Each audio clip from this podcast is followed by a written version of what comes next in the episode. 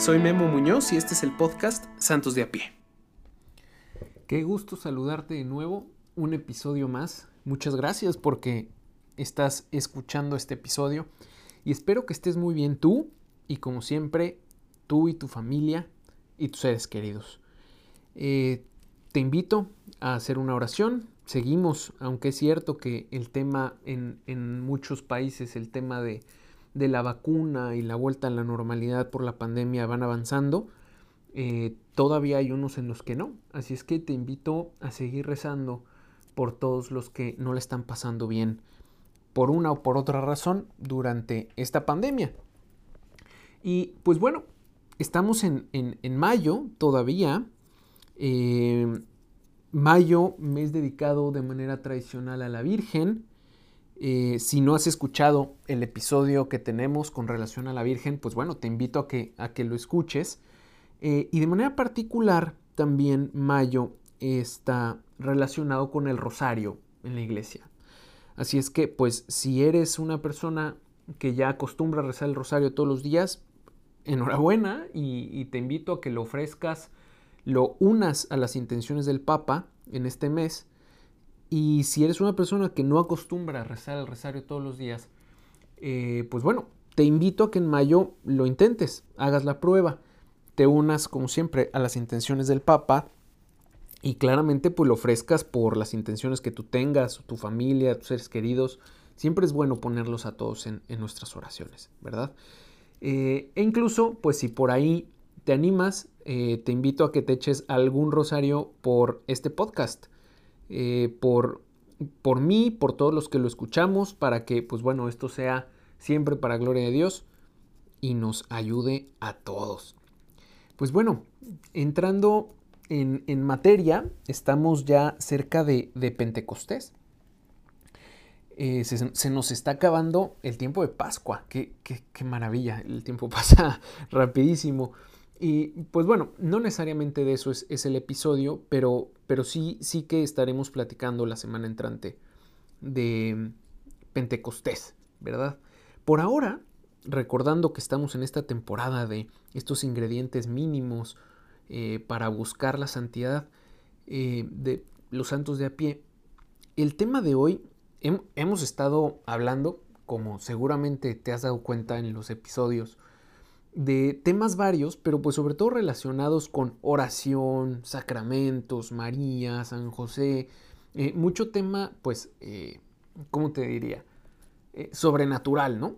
Todos esos temas que, que, seguro tenías un poco en el radar al pensar en la santidad. Bueno, sí, pues es que la santidad un poco rezar, la santidad es ir a misa, la santidad es relacionarse con María, con José, con bla, bla, bla, ¿no? Y seguro eso hasta ahora posiblemente no te he dicho nada nuevo.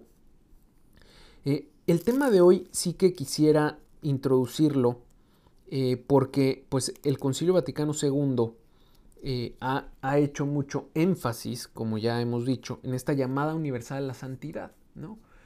Y el ya tan citado Padre Francisco siempre nos dice, oye, pues a ver, está padrísimo que vengas a misa, que reces, que todo, padrísimo y necesario. Pero eso no, o sea, no solo eso es la santidad. O sea, no creas que por venir a misa y por te vas a, te vas a terminar salvando, ¿no? Vas a llegar al cielo.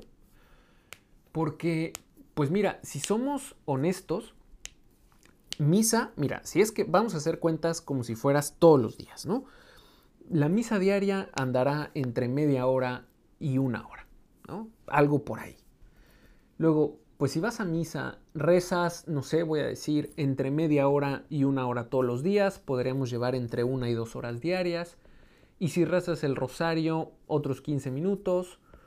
Y si lees el Evangelio y rezas algunas otras oraciones, pues bueno, ponle tú que al día le dediques a hacer oración y relación con Dios así en esto entre hora y media y tres horas. Ponle tú, ¿no?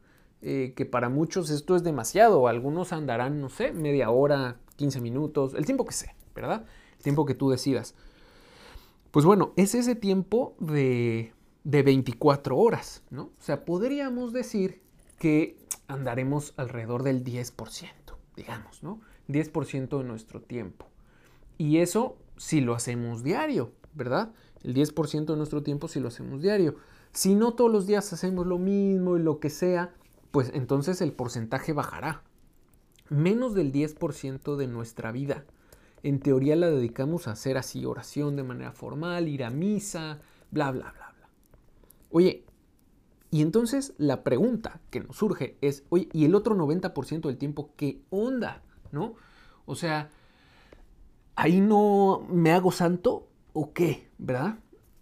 Pues bueno, justo el episodio de hoy tiene mucha relación con eso. Bueno, el de hoy y los siguientes, ¿verdad? ¿Qué onda con el otro 90% del tiempo? Y pues bueno, voy a empezar por la actividad que más tiempo nos implica en nuestra vida diaria y en nuestra vida normal. El trabajo o el estudio. Nuestra ocupación, nuestra profesión o nuestra ocupación. El trabajo o el estudio. Y cuando digo trabajo, pues para algunos será un empleo, para otros será la fundación en la que, en la que colaboran o fundaron, para otros será la misión a la que se fueron, en fin, tu dedicación, tu profesión, la cosa a la que le inviertes tiempo, ¿verdad? Si lo pensamos, pues, mira, si, si es que durmiéramos entre 7, 6, entre 6 y 8 horas, pensemos, eso ya es más o menos un tercio del día. Eso quiere decir que tenemos dos tercios más o menos, ¿verdad? Números redondos, 16 horas en el día despiertos. De esas 16, 18 horas, ¿cuánto tiempo trabajamos? Pues en teoría las mínimas son 8, ¿verdad? Pero ya sabemos que prácticamente en ningún lugar se cumplen esas 8 horas así, como con cronómetro, ¿verdad? Normalmente suele ser más. Y entonces, pues bueno, pues estaremos trabajando unas 10 horas, 8, 10 horas, 12 horas algunos, en fin, y pues nos quedará pues otras cinco por ahí horas despiertos, ¿verdad? Digo, sin contar fines de semana. Que incluso hay gente que trabaja en fin de semana, ¿verdad? Lo sabemos. Pero si te das cuenta, normalmente el trabajo o el estudio, ¿verdad? Para los que van a la escuela, a la universidad, pues por lo menos eso es la mitad del día, por lo menos. Entre tareas, eh, las clases, etc. Eh, pues si te das cuenta es la mayor parte de tu vida, este tema del trabajo, ¿verdad? El tema del estudio. Y entonces la gran pregunta es, oye, ¿y puedo santificarme en el trabajo? O sea, así como sé que ir a misa, confesarme, hacer oración, esta oración de conversación con el Señor, rezar el rosario, relacionarme con María, con San José, con quien sea, etcétera. Bueno, así como tengo la certeza de que eso pues son actividades que me llevan y me acercan a Dios, ¿podría yo tener la certeza de que mi trabajo, mi estudio, es una actividad que me acerca y me permite relacionarme con Dios? Esa es la pregunta del millón, ¿verdad? Y déjame te digo que la respuesta es un rotundo sí. El trabajo y el estudio son medios de santificación. Podemos alcanzar el cielo si hacemos bien nuestro trabajo, si le dedicamos al estudio la pasión, la atención y la dedicación necesaria. Eso. Mira, si nos vamos un poquito al inicio, diríamos, desde, desde el inicio de los tiempos, desde el Génesis, podemos leer que el hombre fue puesto en el mundo para trabajar. Dios nos encarga la creación y nos dice, ayúdenme a perfeccionarla. Es como si Dios hubiera querido, bueno, creo que no es como, Dios quiso que fuéramos partícipes de su obra creadora y nos pidió que le ayudáramos a perfeccionar, eh, a colaborar, a construir con la creación que hizo tampoco significa que Dios haga cosas imperfectas o que Dios haga cosas incompletas, pero en este caso nos pide nuestra colaboración. Nos dice, ayúdame. Haz esta creación tuya y hazla conmigo. Y entonces el hombre está puesto para trabajar, para cuidar a la creación. Somos los administradores de la creación. Después, es cierto, después del pecado original, ya en el Génesis se nos dice, ¿no? Con fatiga sacarás del trabajo el alimento todos los días de tu vida. Espinas y abrojos te producirá y comerás la hierba del campo. Con el sudor de tu rostro comerás el pan hasta que vuelvas al suelo, pues de él fuiste tomado, porque polvo eres y al polvo volverás. ¿no? Pues sí, digo, el pecado original provocó que el trabajo fuera cansado, que nos costara, pero en realidad el trabajo no es el castigo, a veces pensamos que el trabajo es un castigo y cómo me gustaría no tener que trabajar. Bueno, ese es otro tema. Quizá lo que no te gusta es tu trabajo, ¿verdad? Pero el trabajo en sí mismo no es un castigo para el hombre, al contrario. El trabajo, y cuando diga de aquí en adelante el trabajo, por favor piensa en trabajo y estudio, ¿no? O cuando diga estudio, piensa en estudio y trabajo. El trabajo dignifica al hombre. El trabajo ayuda al hombre a ser mejor hombre. El trabajo no hay que verlo como un castigo. Eso va en contra del espíritu católico. El trabajo debe verse como esa colaboración del hombre y de la mujer con Dios para el perfeccionamiento de la creación. Es cierto, es cansado, pero no por eso es un castigo el trabajo. Digo, si lo quieres ver así casi literal, el castigo de ese, de ese pecado original fue el cansancio pero no el trabajo. Si lo piensas bien, nos cansamos hasta de descansar. Entonces, pensemos que no es el tema del trabajo. El trabajo debe, es más, piénsalo y cuando trabajas en algo que te apasiona, que amas, que te gusta, te sientes pleno, te sientes realizado, te sientes plena, sientes que todo vale la pena. Entonces, aquí empezamos a darnos cuenta de que el trabajo, estudio, es un medio para dignificarnos, para ser mejor. Es parte esencial de la persona humana. Y piénsalo, tan es parte esencial de nosotros que lo normal es que en una conversación cuando conozcas a alguien salga eventualmente el tema de, oye, ¿y a qué te dedicas? ¿Verdad? ¿A qué te dedicas? No, pues yo estudio tal, yo trabajo en tal lugar, hago tal cosa, ¿verdad? No es coincidencia de verdad. Eso somos, ¿verdad? Y bueno, es cierto que pues, pues, el trabajo es el medio por el cual también conseguimos los medios para nuestro sustento, ¿no? Y el de nuestra familia. Y si para una persona no católica, el trabajo es importante, aunque sea por el hecho de que nos da para comer.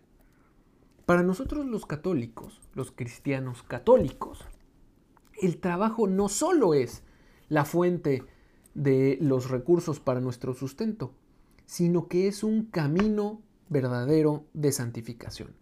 Es un camino verdadero de relación con Dios. Y de nuevo, regreso a esta idea. El santo, los santos de a pie, lo más normal es que no estén encerrados en un convento o que estén en una parroquia, ¿verdad? Lo más normal es que estemos en la calle, en medio del mundo, chambeando, estudiando. Entonces, ni modo que en nuestra ocupación normal no podamos relacionarnos con Dios. No se trata solo de estar en la iglesia rezando. Eso no es la santidad. Eso es un ingrediente, pero no lo es todo. La santidad es vivir en presencia de Dios. Relacionarnos con Dios en nuestra vida completa.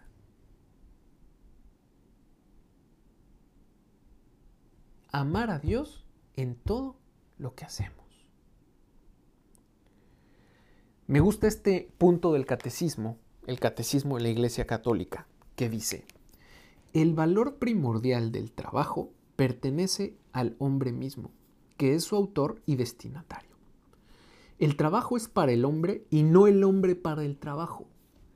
Cada cual debe poder sacar del trabajo los medios para sustentar su vida y la de los suyos, y para prestar servicio a la comunidad humana. Mira, hay ideas clave en esta frase del catecismo. Número uno, el trabajo es para el hombre y no el hombre para el trabajo. Porque tenemos que tener cuidado. Yo no sé si has escuchado el término workaholic, ¿no? Los adictos al trabajo. Tenemos que tener cuidado. Porque el trabajo también puede traer un desorden. Así como, todo en, todo en exceso es malo. Y digámoslo, en exceso o en defecto, ¿verdad? O sea, de más y de menos. Todo debemos de ponerlo en su justo medio. Y esta frase nos recuerda eso. El trabajo es para el hombre y no el hombre para el trabajo.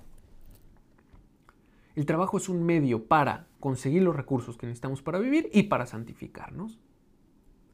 Por lo tanto, el workaholic, ¿no? el adicto al trabajo, tiene un desorden y deberíamos de trabajar en corregirlo. Digo, oye, a ver, no podemos decir que workaholic es que algún día te hayas desvelado trabajando. Eso no es el workaholic, ¿no? Ser un adicto, perdón, un adicto al trabajo podría significar que por el pretexto, y lo voy a decir así entrecomillado, del trabajo, descuides otras cosas. Es que trabajo mucho y por eso no tengo, para, no tengo tiempo para hacer oración, por ejemplo. Oh, pues entonces puede que ahí haya un desorden.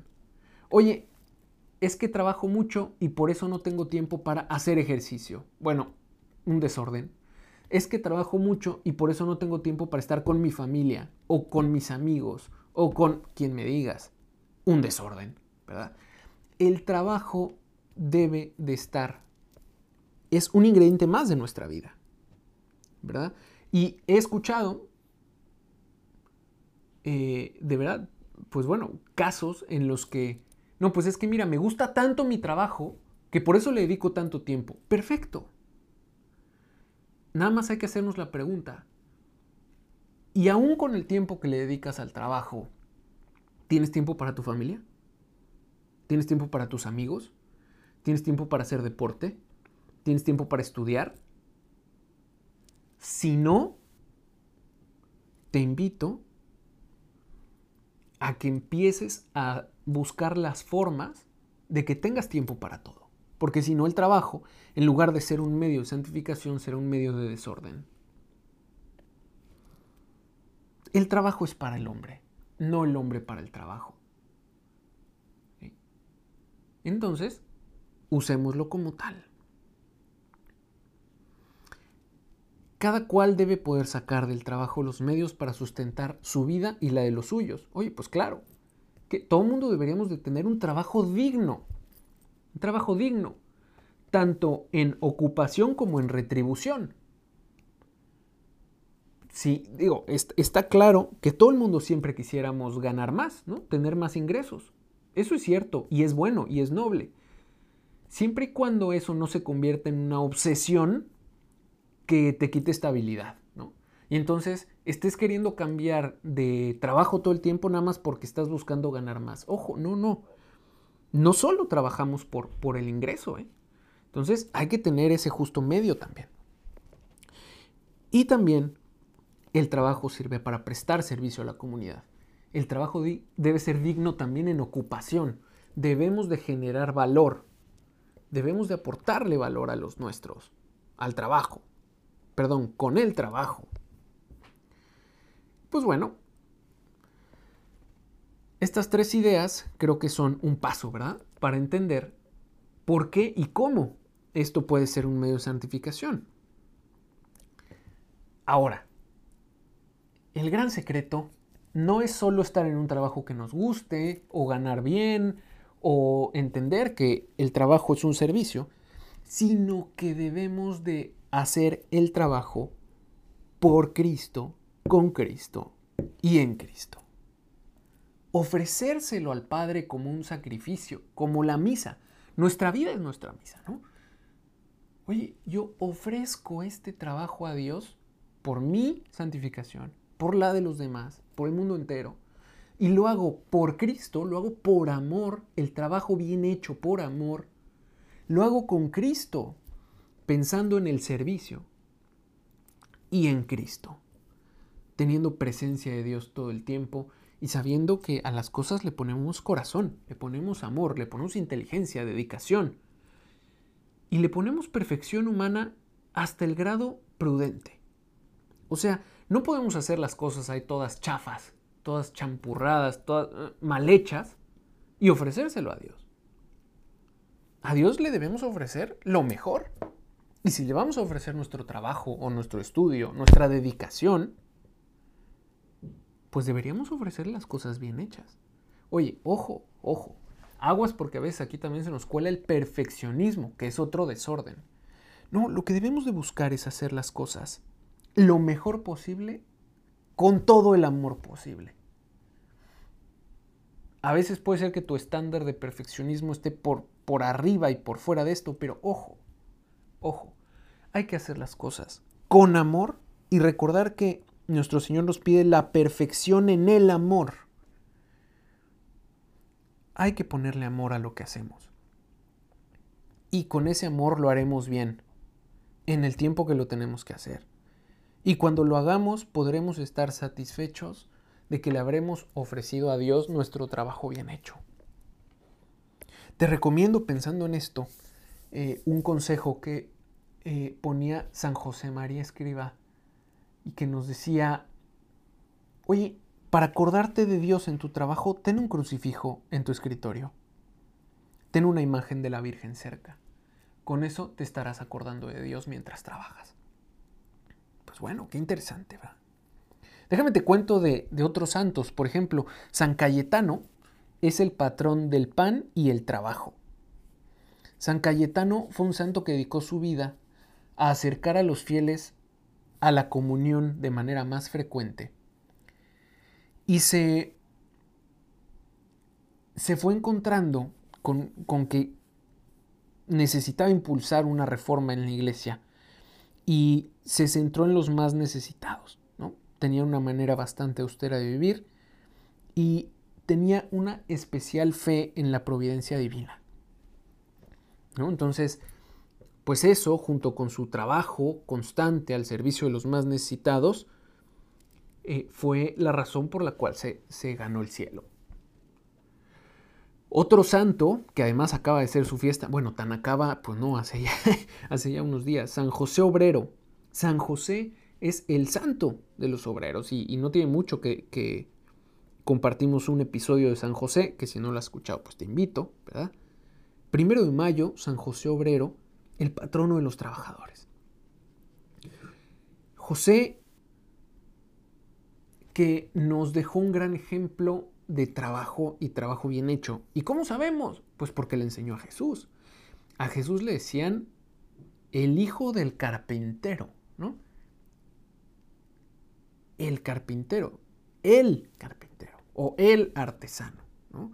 Podemos estar seguros de que Jesús aprendió el valor, la dignidad y la alegría de lo que significa el comer el pan que es fruto del propio trabajo gracias a San José.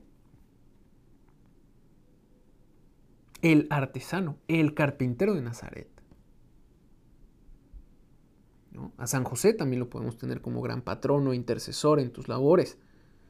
Y bueno, hablando de temas de estudio, si es que no estás todo en el trabajo, un santo que puede interesarte es Santo Tomás de Aquino, profesor eh, que le gusta mucho estudiar.